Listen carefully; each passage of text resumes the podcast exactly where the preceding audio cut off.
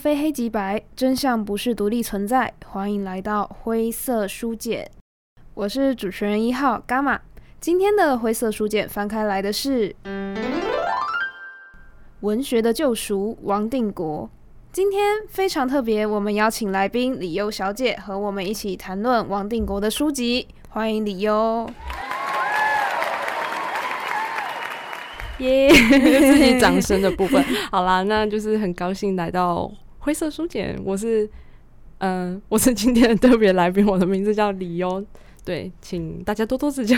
对，好。那为什么今天就是王定国的前面会放一个文学救赎呢？诶、其实是因为他他在某一次的访谈当中，他有说到，就是他为了小说人物而写作的这个事情。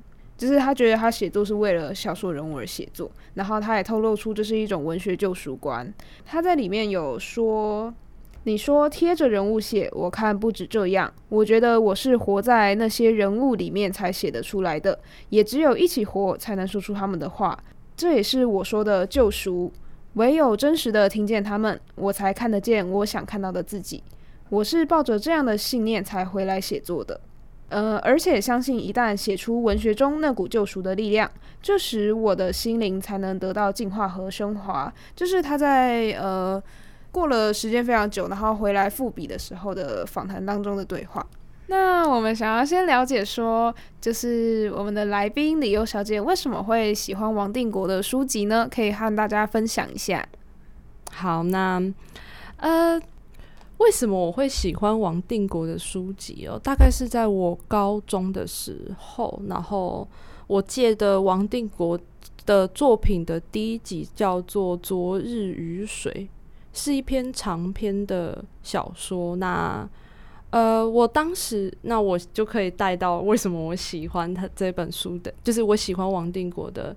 一个原因就是，其实我当时高中会去借这本书，纯粹就是想说，哎，我来练一下，就是作文要怎么写一些譬喻。所以我当时看到那本书的封面的一些字，我就觉得他当时把雨水，昨日雨水嘛，把雨水跟泪光的那种亮亮的感觉写在一起，我就觉得说，哎，这个譬喻好像还不错。然后。我就觉得是说，那如果想要练习譬喻的话，应该来看这本书是 OK。因为我以前其实呃，就是作文是写得很不好的，所以我当时就看到这本书，诶、欸，它的字一开始封面上面的题字是很好的，然后我就去借来看。嗯，然后我想讲的事情是说，我借这本书的确是没有，就是王定国的确是不会让我们大家失望。我想讲的第一个我喜欢他的原因，是因为他的譬喻非常的完整。那什么叫做譬喻完整呢？我接下来会举两个例子。有些人的譬喻会，比如会像是，比如说，呃，可能只会把 A 描写成是 B，比如说他的声音很像什么黄莺出谷之类的，可能就只有这样。那诶、这时候我们可能会觉得说，那这样子的譬喻是不够的。尽管他可能真的比喻得很很实在，但是他可能还是不够。但是王定国他这方面就是很厉害。我举一个例子，就是。呃，我有一点忘记这个故事是出自于那么热那么冷，还是还是戴美乐小姐的婚礼。反正这句话是这样子讲，他描写一对情侣，他们久别重逢，他是这么讲的，他说两个人的手在青色下面紧握着。仿佛两只蚯蚓瞬间转世成为情人。OK，好，我觉得 Oh my God，这个这个是我来解释一下为什么我觉得它厉害。如果你只是把两只交缠在一起的手形成成蚯蚓，那就会形成我刚刚跟你们就是有讲过说没有，就是非常的贴切，对啊，手指很像蚯蚓啊，交缠在一起更像。但是这会让我觉得说它其实不够。它接下来把。蚯蚓在描写成它会转世成为情人，因为蚯蚓是动物嘛，动物转世应该算是也是一个想象的方式。所以，比如说他从两只手到蚯蚓，蚯蚓再转世成为情人，然后我觉得说这一段的譬喻是很精彩的，因为蚯蚓又跟转世成为情人这种动物变成人是有关系的。因为如果你在描写譬喻的话，你就会有点像你在写诗。如果你的譬喻是不够连串，甚至是没有关系的，那会让就是那其实。可以说是其实没有到就是那么好这样子，所以我觉得第一个我会喜欢王定国的作品，就是因为他哎、等下我再讲一个例子好了。对，不好意思，不好意思。那第二个例子就是他最有名的作品，在《敌人的樱花》，这也是他最有名的作品。那它里面就是主角在最后结局的时候有写到说，他小主角小时候有养一只羊，最后这只羊他本来想送给他的父亲，但是这只羊最后被偷走了。大概故事是这样子。当时他在书里面写了一句话，他讲说：“说起来，我的人生也就只是有羊还有没有羊吧。”听起来这边还这边算是一个。这边也算是说的很完整，他的人生的确就是有羊跟没有羊，羊也可以代表其他事情，比如说他的成就之类，或是成就或是没有成就，有父亲或是没有父亲，对，那大概就是这样的感觉。然后接下来他又写了一句，这句就是我刚刚说的什么叫完整，对，他就讲说秋子就是我生命中那只绵羊，就是哦。对，我就会觉得是说，这也是会，比如说你的人生就是有羊跟没有羊。OK，这边说的完整，羊是带很多东西的譬喻，比如说是真的羊，也是父亲。那秋子是他生命中的那只绵羊，那就是有跟没有的这件事情，跟有秋子或是没有秋子，有父亲或是没有父亲这件事情说得更清楚，这样子。那我就觉得能写得那么完整，然后有一这一些那么好的一些用词，我会觉得是说，这是我喜欢的原因，这样子。对，那。第二个原因，第二个原因是，哦，对，就是其实你刚刚有讲到，你刚刚最一开始的时候有讲到说文就是文学的救赎嘛。那我们知道救赎这种东西一定是发生在某个人一定经历什么不好的事情，所以才叫救赎啊。如果这个人就是。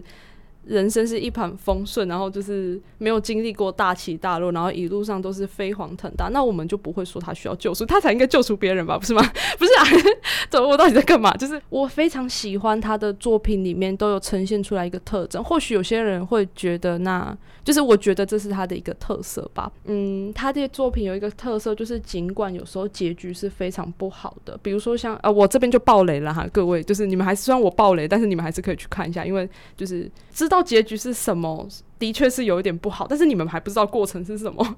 其实我觉得在王定国的书里，好像过程比结局更重要，因为他有时候结局并不会说死，然后我觉得更注重的是一个细节的理解。嗯，对，而且他会，他曾经自己想过说，有读者说过，他写的故事总是在就是。呃，剧情高潮的时候就直接断掉，比如说《昨日雨水》，当男主角去找到女主角叫做文琪的时候，最后他有看到文琪，可是他也没有告诉我们说他有没有最后有没有找到文琪，就是都断掉这样子。然后大概就是像你刚刚讲的那种感觉，其实结局有时候不是很重要，然后过程的那些细节或者是他描写方式，因为他终究是文学家，所以我们还是需要去品尝他的细节。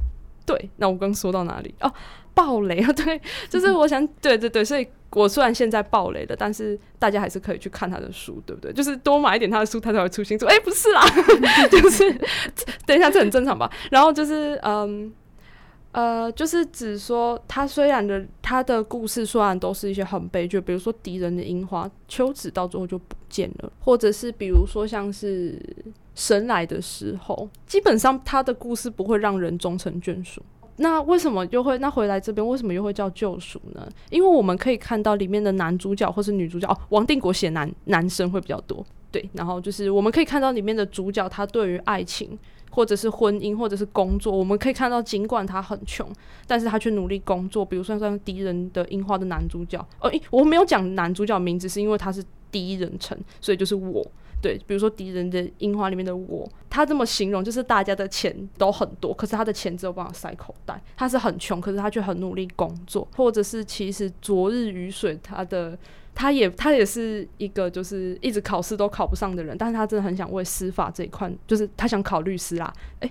法官啦，对，他很想为这一块努力，所以他也是一直很坚持。事业上面，爱情也是，我们可以看到这些男主角是对爱情，尽管那个女生可能是真的没有注意到他，或者是离开了他，我们都可以发现他是多么的真诚。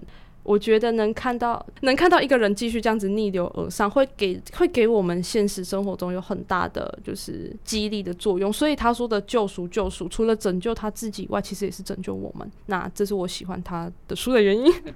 对，然后王定国写作，我其实认为他有两个特点，是他在写男生的时候，通常都是用第一人称的叙述手法，嗯，然后用女生的视角来看事情的时候，通常都是用第三人称，嗯。对，对对对，就像我刚跟你讲的，通常是他写男生会比较多，然后通常说是就是通常都是用第一人称。比如说，其实这个蛮就是蛮多作品都呈现出这样子的概念，比如说像是呃神来的时候，然后里面的生之半途，或者是就神来的时候这篇短篇也是，然后呃昨日雨水，然后敌人的樱花，然后。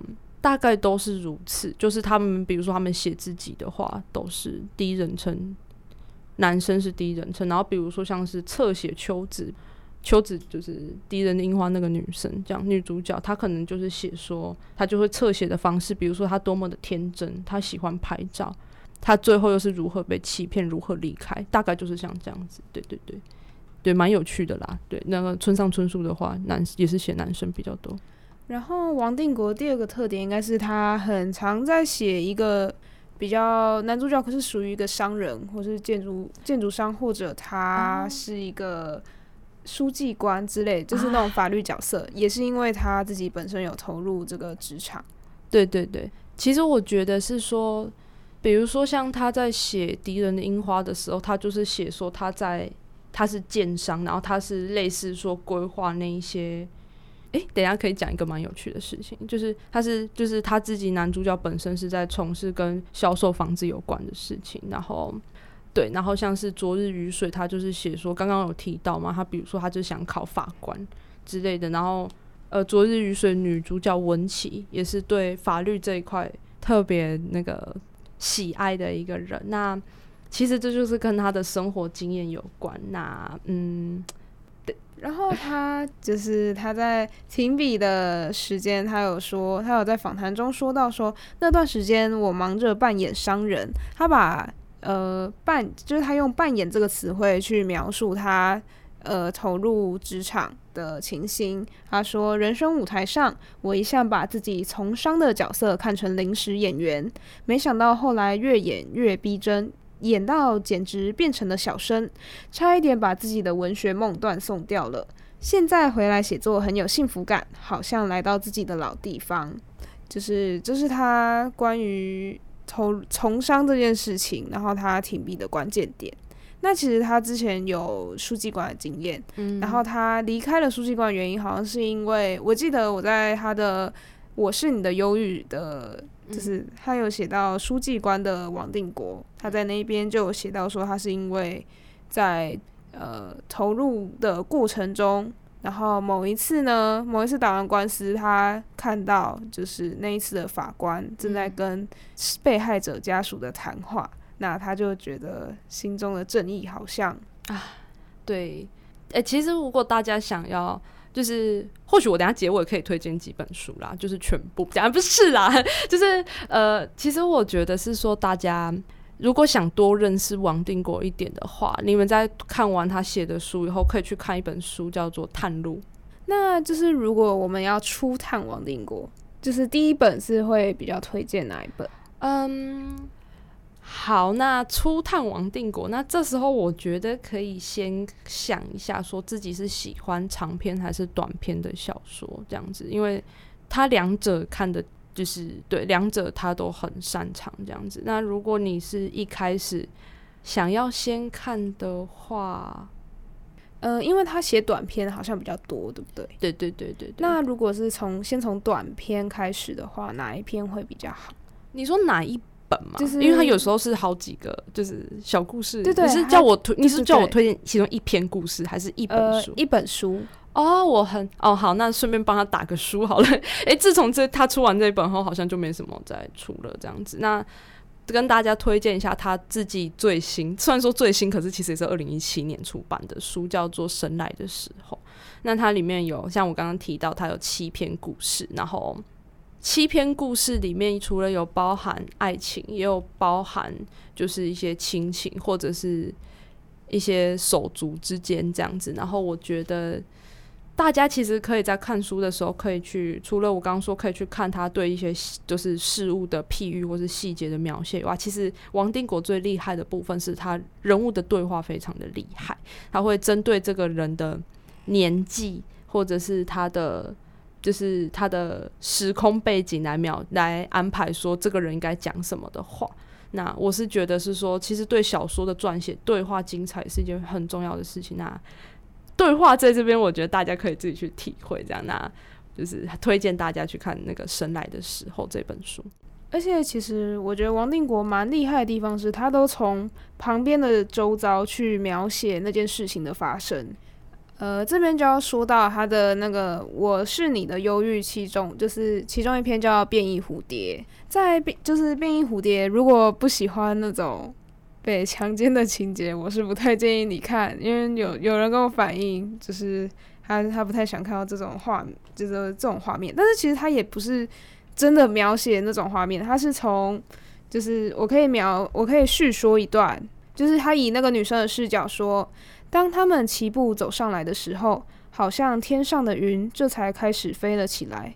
他不曾喊过的一声救命，沙哑的只有自己听得见。后来他终于再也喊不出一点点声音了，也看不到任何一片云彩。天空很暗，只有树林，只看得到树林和草坪。这是他最后在描写女主角被。可能多人强奸的时候的场景，但是我觉得他就是从周遭事物去描写那个女主角的心境和她发生的事情，就是他直言，他没有很直接的说到她被怎么样，然后但是直接以这一段叙述就可以描述她当时的心境和她被怎么样了，就是可以让大家去猜想。我觉得这是王定国蛮厉害的地方哦，我。对你讲到那个强奸的事情，就让我想到他自己，就是他曾经被绑架这件事情。那你刚刚讲到说他侧写这个部分，然后我想到他曾经有讲到说他被绑架的时候，就是比如说他刚刚好像只有写到说，比如说树林跟草坪，然后沙哑的声音，但其实我觉得正常来说可能。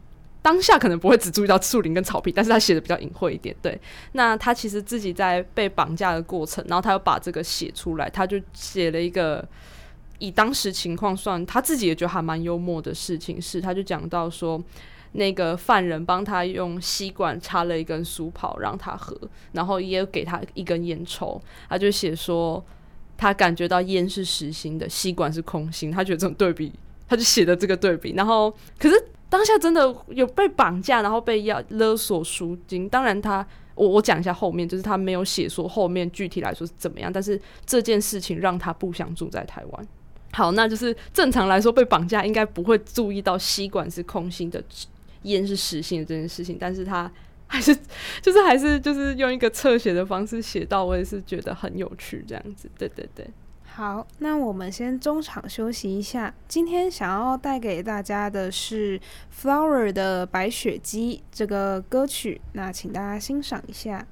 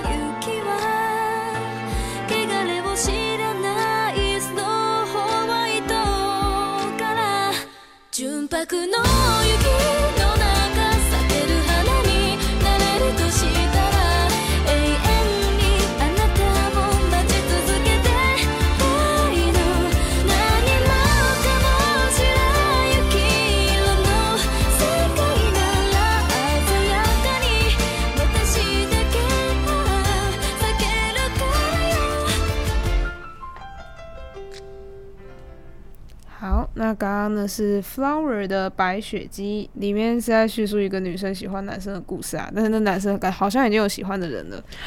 天哪，太惨了吧！对，我觉得因为他也需要被王定国救赎一下。